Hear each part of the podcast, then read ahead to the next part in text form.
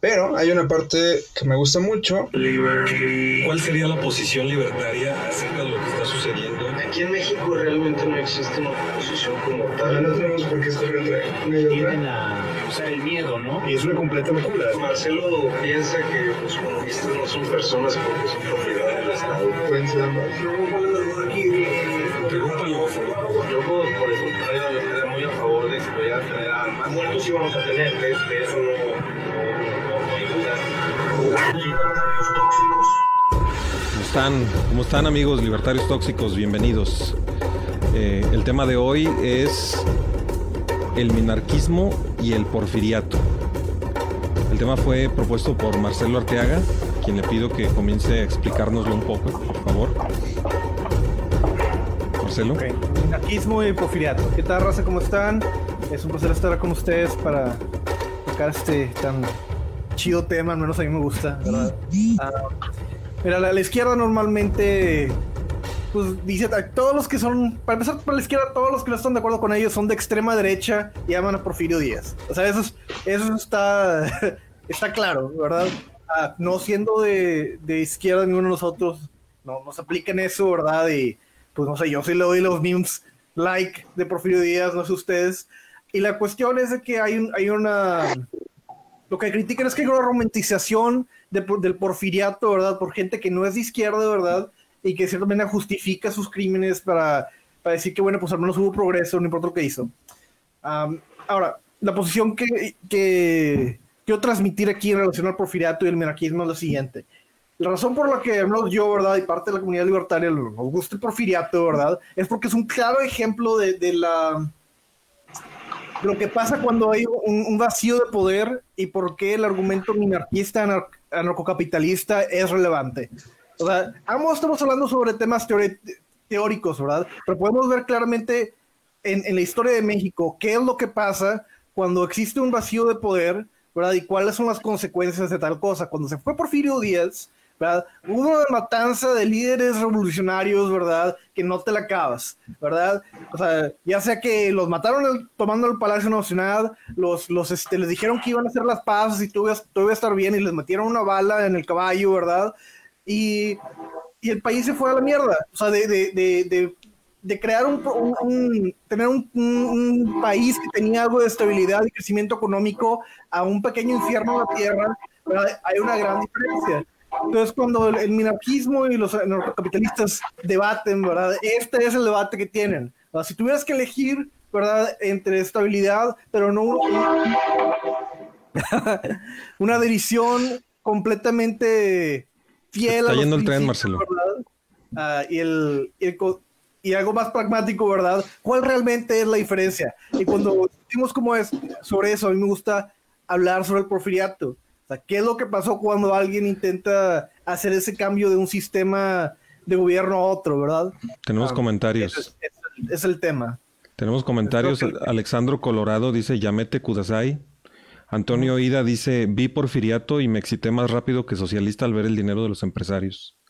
Bueno, pues bienvenidos, gracias por acompañarnos. ¿Ibas a decir algo, Andrés? Perdón. ¿Ibas a decir algo, Andrés? No, es que tenía mucho ruido y me empecé a reír ahorita que Sí. leí Más. lo del comentario. Ah, bueno, El este, tren, el tren, el tren. o sea, lo, lo que estoy, lo que estoy el entendiendo, tren empezó a pasar. Herencia de Porfirio Díaz. Es la herencia de Porfirio el Díaz. Está todavía con nosotros, güey. Así Lo de que- lo- chingón era. Sí. lo que estoy entendiendo de lo que Ahora ya Marcelo. que lo saquen de mi pueblo porque me trae hasta la madre el tren, pero ¿qué se va a hacer? Si, Oye. si el tren estuviera ahí, tu pueblo no estaría en el mapa. Piénsalo así. La, la gente se, que- se queja de los trenes, pero no entienden que, que la razón por que su pobre pueblo existe es porque se trajo progreso en medio de la nada a través de ese pinche tren. O sea, de, de alguna De hecho, manera sí. pareciera que, que, que como que admiras a Porfirio Díaz, Marcelo. ¿Es la realidad eso? Sí, admiro a Porfirio Díaz sabiendo las cosas malas que hizo, de la misma manera en la que se admira a Julio César por las conquistas y las batallas que ganó, habiendo sido, ¿verdad? Un hijo de puta madre contra un chingo de gente, ¿verdad? O sea, ¿qué andaba haciendo en el norte de Europa aquí, molestando a tribus, ¿verdad? Bárbaras, ¿verdad? Que, o sea, su- a lo mejor se pelean entre sí, ¿verdad? Pero no, no le hacían nada a los romanos directamente, pero ¿Y fueron a, a, a quién más? ¿A Pinochet o a Porfirio Díaz?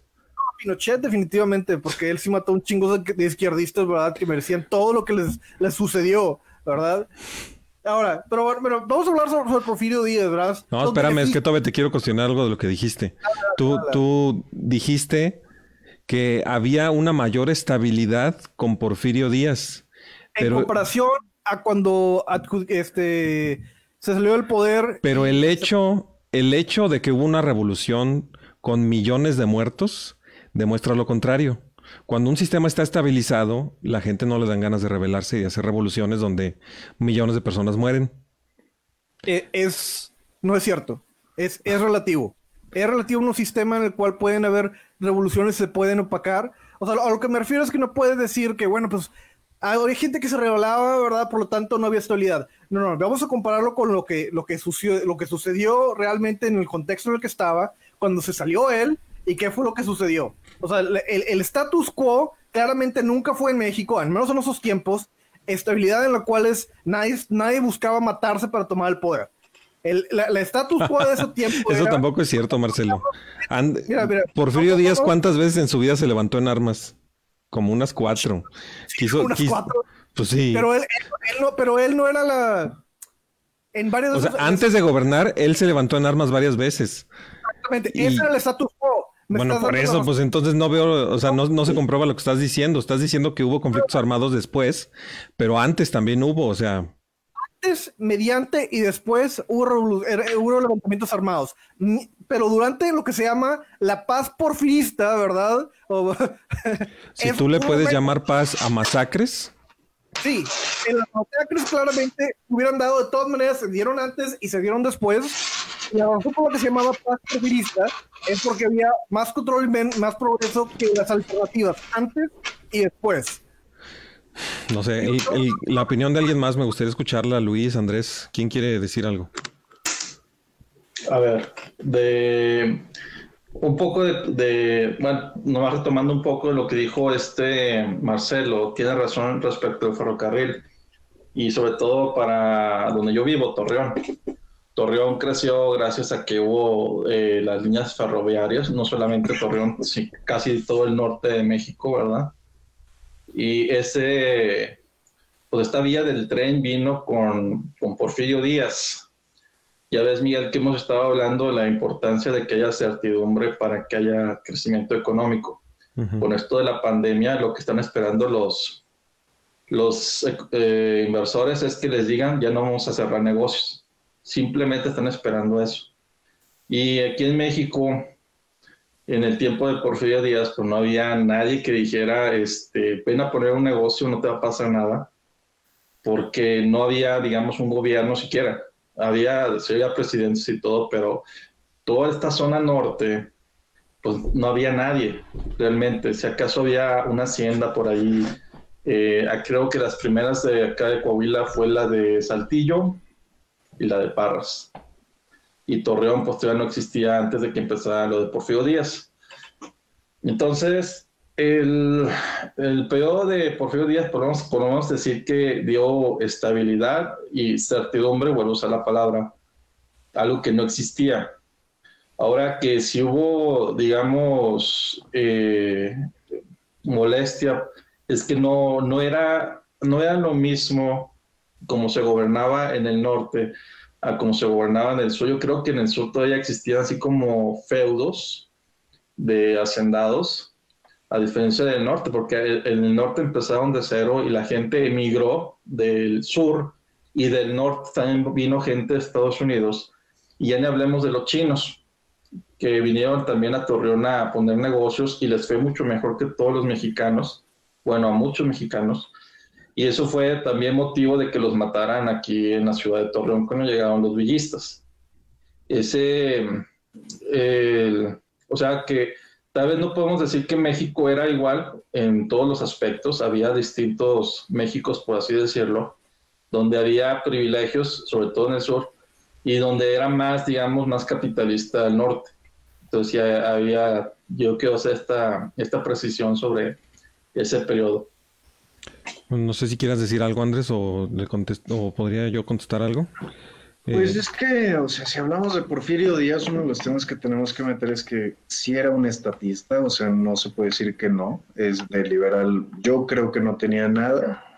Segundo, sí trajo mucho progreso todo esto de, de la construcción de las vías ferroviarias, pero también fue a costa de que, o sea, realmente todo se manejaba desde el gobierno y, digamos, todo esto, toda la construcción del ferrocarril, a menos de que me equivoque por el adoctrinamiento que tengo de la SEP, este, se hizo a, a punta de pistola gran parte. Este, se desplazaron gente, este, se estuvieron construyendo sobre territorios o propiedades ya ocupadas.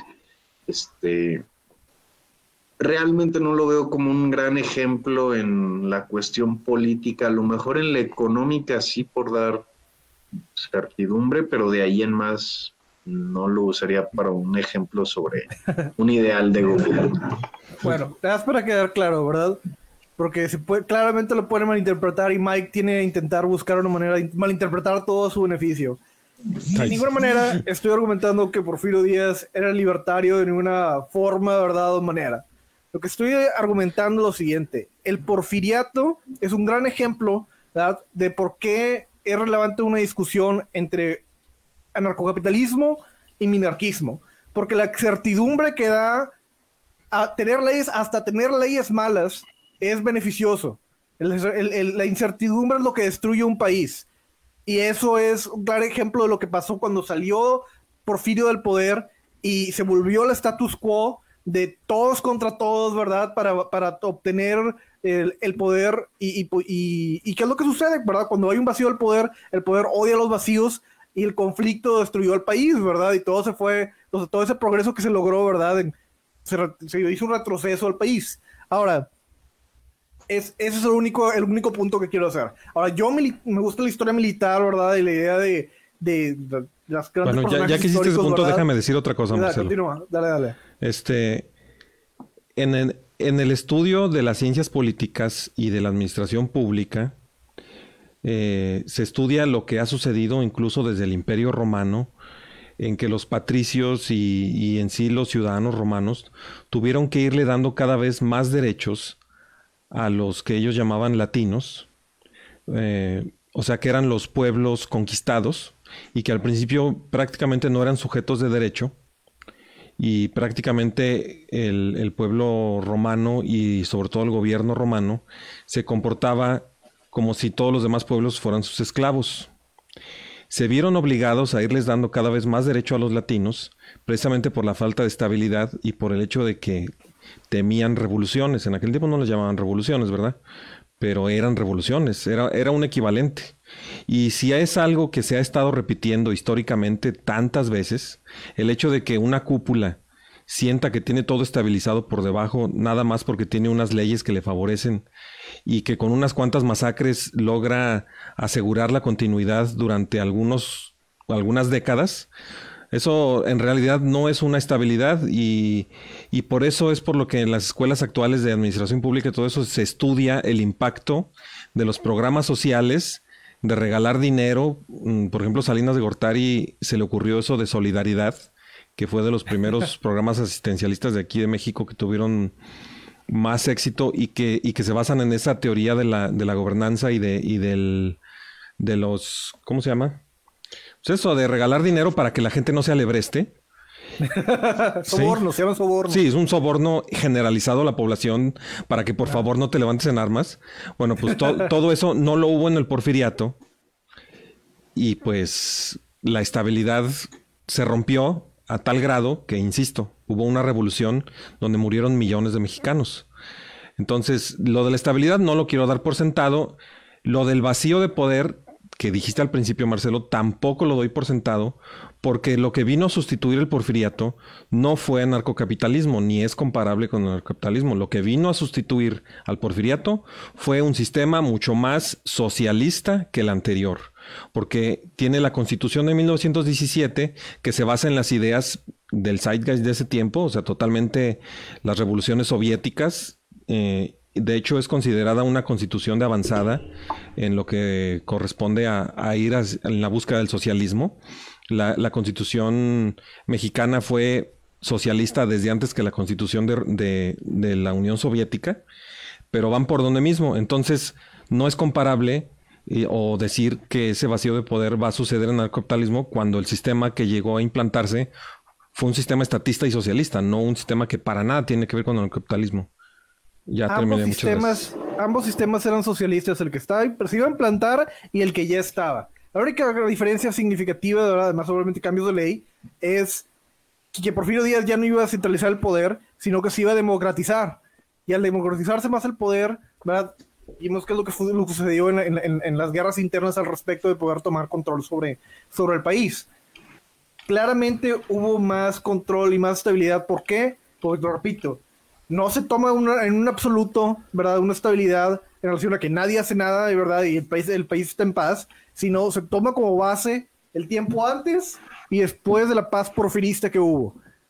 Ahora, no quiere decir que haya estado bien, ¿verdad? O que, las razones por las que la, la gente se quería revolucionar estaban correctas o incorrectas, ¿verdad? Pero hubo más estabilidad, más estabilidad de que como hubo antes y como como estuvo eh, recientemente después, y por lo tanto, ¿verdad? Por definición, en comparación al tiempo en el que estaba, había más estabilidad. Hoy tenemos un montón de comentarios. Ah, huevo. Pero como que ambos son de un, de solamente de dos usuarios y como que los dos son Marcelo fans. a ver, voy a leer algunos. Eh, por ejemplo, Antonio Ida dice, la diferencia entre México colonial y México independiente y, todo el progreso económico de infraestructura fue gracias al porfirismo. Eh, si, quieren, si quieren interrumpirme, Andrés o, o, Luis, díganme porque yo sé que Marcelo va a decir que a huevo. Este, luego dice Alexandro Colorado, totalitarismo for the win. Eh, y dice Alexandro Colorado, sí, es el famoso los trenes corren en el tiempo en la Italia de Mussolini. Eso no sé qué sea, yo de fascismo casi no sé nada. Este. Y bueno, pues sí, sí tienen bastantes, bastantes comentarios. Porfirio Díaz, como otros dictadores, tienen responsabilidades entre otras naciones de producir, quizás directa o indirectamente. Hay deuda externa o amenazas de invasión. El agilizar la producción de un país es una obligación. Bueno, en sí, pues bueno, si quieren continuar.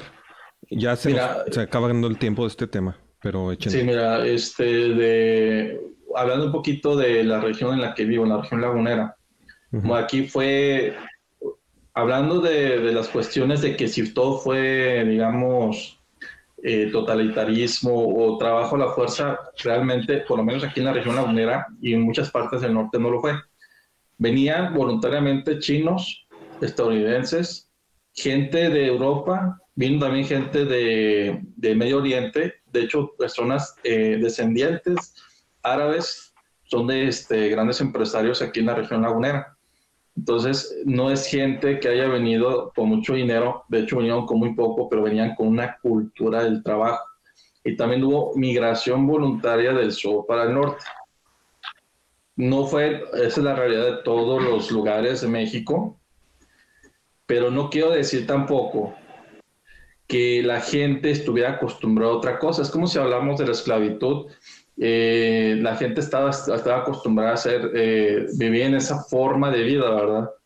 Y Porfirio Díaz no vino a empeorarla, pero tampoco vino a mejorarla en muchos lugares de México.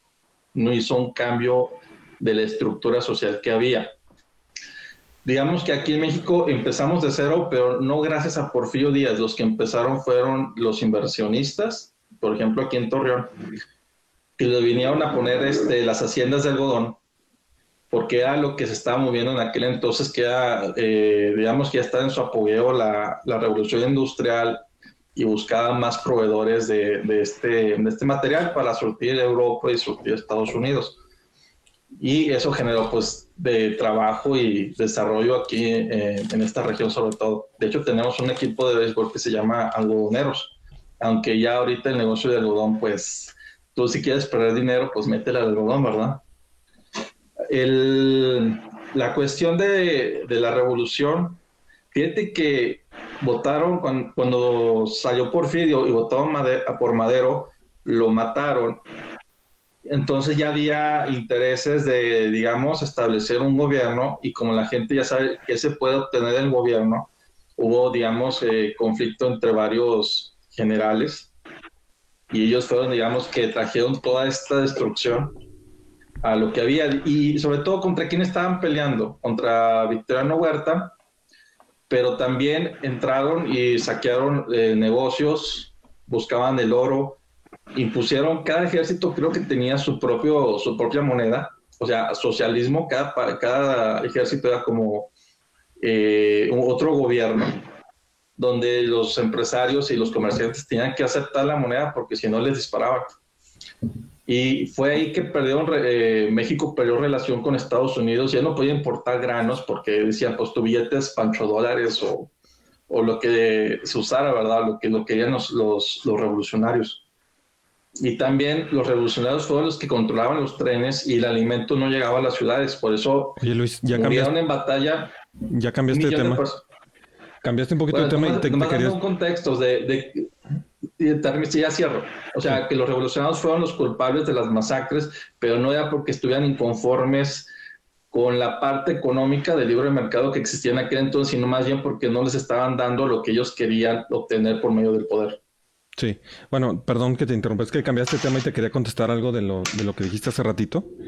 Eh, hablaste acerca de, de algo que, que, yo podría interpretar como la necesidad de los pueblos de participar en la economía de escala. O sea, las personas, sobre todo aquí en México, lamentablemente tenemos la idea de que la única manera de, de entrar en la economía de escala es a través del gobierno. Pues no es así. De hecho, ya ni me acuerdo cuál, qué fue lo que dijiste que, provocó que te esté diciendo yo esto, Luis. Seguramente tú no caíste en eso, pero, pero me gustaría explicarle a la gente eh, que cuando, cuando tienes economía de escala, cada vez que produces algo nuevo, te va saliendo cada vez más barato. Y eso solamente es posible cuando hay una organización, o sea, bien hecha, y, tienes, por ejemplo, una, una máquina, unos moldes o cosas así que, que te permiten que tu producto siga teniendo la misma calidad, pero cada vez salga más barato. Bueno, esa es la economía de escala. Y no necesariamente, a pesar de lo que la gente piensa aquí en México, tiene que ser a través del gobierno. Otra cosa que, también se me vino a la mente con lo que estabas diciendo, Luis, es acerca del, teorema de, Coase o Coase, no sé cómo lo digan. En, el, teorema de Coase lo que nos dice es que eh, a veces hay necesidad de juntar las cadenas productivas, o sea, que, tengan un, un, un control rígido como el que podíamos ver en el porfiriato, cuando los costos de, de los costos de, ay, ¿cómo se llaman? Costos de, ay, costos de, no, nadie se acuerda, costos de qué? Costos de interacción, costos de transacción, costos de transacción.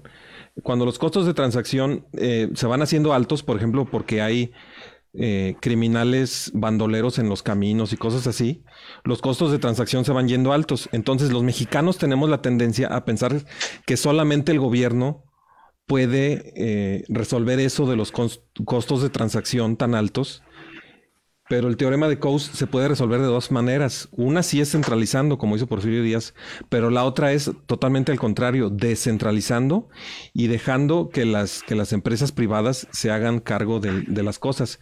Entonces, sí estoy de acuerdo con todo lo que dices, Luis, de que, de que en los tiempos de Porfirio Díaz se vieron todas esas cosas tan buenas, pero creo que el hecho de que eso haya sucedido así no significa que es la única manera de resolverlo. Yo sé que tú tampoco crees eso, a menos que me digas, ¿verdad? Ajá. Y ahí nomás quiero hacer un comentario de, de, cómo la gente veía a Porfirio Díaz. Como comenté al comienzo, venía gente de otros países a trabajar y no eran precisamente inversionistas, era gente que le iba a entrar a la talacha. Este, y muchos empezaron con poco y obtuvieron pues, más, más riqueza aquí, pues gracias a su propio trabajo. Y es lo que uno quiere como, como libertario, que la gente que trabaja pues se desarrolle, ¿verdad? Sí. Y luego el sistema que pusieron después, digo, venía gente a trabajar los campos desde el sur también, pero llegó este Lázaro Cárdenas con el elegido, ¿qué pasó con los campesinos? Se fueron a Estados Unidos, porque ya veían que no convenía aquí, para, o sea, no para hacer un contraste No quiere decir que Porfirio Díaz haya inventado el libre mercado en la agricultura. Eso se da por de facto cuando no interviene el gobierno. O sea, si puedo decir, el mérito de Porfirio Díaz fue no intervenir en la economía agrícola. Pero cuando entra Lázaro Cárdenas, que provocó pobreza, elegido, que la gente emigrara a Estados Unidos, y nada más para hacer un contraste de cómo el libre mercado ayudó a las personas durante el, el de Porfirio Díaz, no gracias a Porfirio Díaz, sino gracias a que no intervino y cómo se echó todo a perder cuando intervino el gobierno. Exactamente. Bueno, este ya se nos acabó, ya de hecho ya nos echamos el doble del tiempo del que teníamos planeado para este tema. No sé si quieren dar conclusiones o nomás le cortamos. ¿Quieren dar alguna conclusión? ¿Alguna conclusión, sí? ¿Tú quieres dar tu conclusión, Marcelo? Sí, pero primero que terminen, que digan lo que quieran los demás, incluyéndote a ti. Ah, chisto, ¿por qué vas a tener la última palabra? A ver, ¿por sí? no. ¿Por qué no? este, ¿Tú quieres dar conclusión, Andrés? O mejor ya nos vamos al otro tema. Este, vamos al otro tema porque sí, yo, también ya digo ya ni conclusión para nadie es más, Marcelo, tú tampoco. la verdad yo no conozco mucho a fondo como Marcelo y como Luis. Este, bueno, vámonos a. Entonces, doy, mi, Si quieres, Marcelo, échale. Ok. Adelante, adelante. Es bien fácil criticar, ¿verdad? Porfirio Díaz sacó este país de la mierda en la que estaba durante una época en la cual todos estaban literalmente matando, matándose para adquirir el poder. Él pudo matar a la suficiente gente, ¿verdad? Y organizar un centro de poder lo suficientemente estable para poder crear una, un crecimiento significativo de la economía al país. No es un ejemplo libertario, es simplemente un ejemplo, ¿verdad?, de los beneficios que tomamos, ¿verdad?, eh, de, de, tener estabilidad política. Dentro de sus beneficios, ¿verdad?, fue que pudiera ir a, a los partes del país donde no había ley, ¿verdad? Y, es, y agarrar a los ratas más grandes y ponerlos de policías, porque era la única manera de poder lidiar con el caos anárquico, ¿verdad? En el que estaba el país. Y digo anarquía de la manera negativa, ¿verdad? De la manera vetada. Si no tenemos una discusión seria, ¿verdad? Entre qué es lo que pasa, ¿verdad? Cuando hay un vacío de poder y cómo se va a lidiar con eso, ¿verdad? Eh, eh, estamos ateniéndonos a las consecuencias de, de, de, de no investigar, ¿verdad? ¿Cuáles son las conclusiones de nuestra retórica? es lo único que, que vengo a, exponer en este, en este tema. Bueno, ¿tú tienes otra conclusión, Luis, o, no? O sea, el único mérito que se puede dar a Porfirio Díaz es donde no intervino, donde no puso legislación y fue donde ahí donde hubo crecimiento económico. Así es, yo también, ya que Marcelo dijo esas cosas, sí voy a tener que dar una conclusión. Este, Estoy totalmente de acuerdo con Luis. Eh, lo único que hizo Porfirio Díaz fue estorbar un poco menos, pero hay que saber que ya había una constitución liberal desde antes de que llegara Porfirio Díaz. De hecho, Porfirio Díaz mató esa constitución, no la respetaba, y era una constitución mucho más liberal que la de ahorita y copiada de la de Estados Unidos. Y con esa constitución llegamos a ser potencia mundial. A pesar de la gente que se peleaba desde antes de Porfirio Díaz y que se siguió peleando después de Porfirio Díaz. Así que, como dice Luis, lo único que hizo Porfirio Díaz fue no estorbar tanto y lo demás fue corporativismo.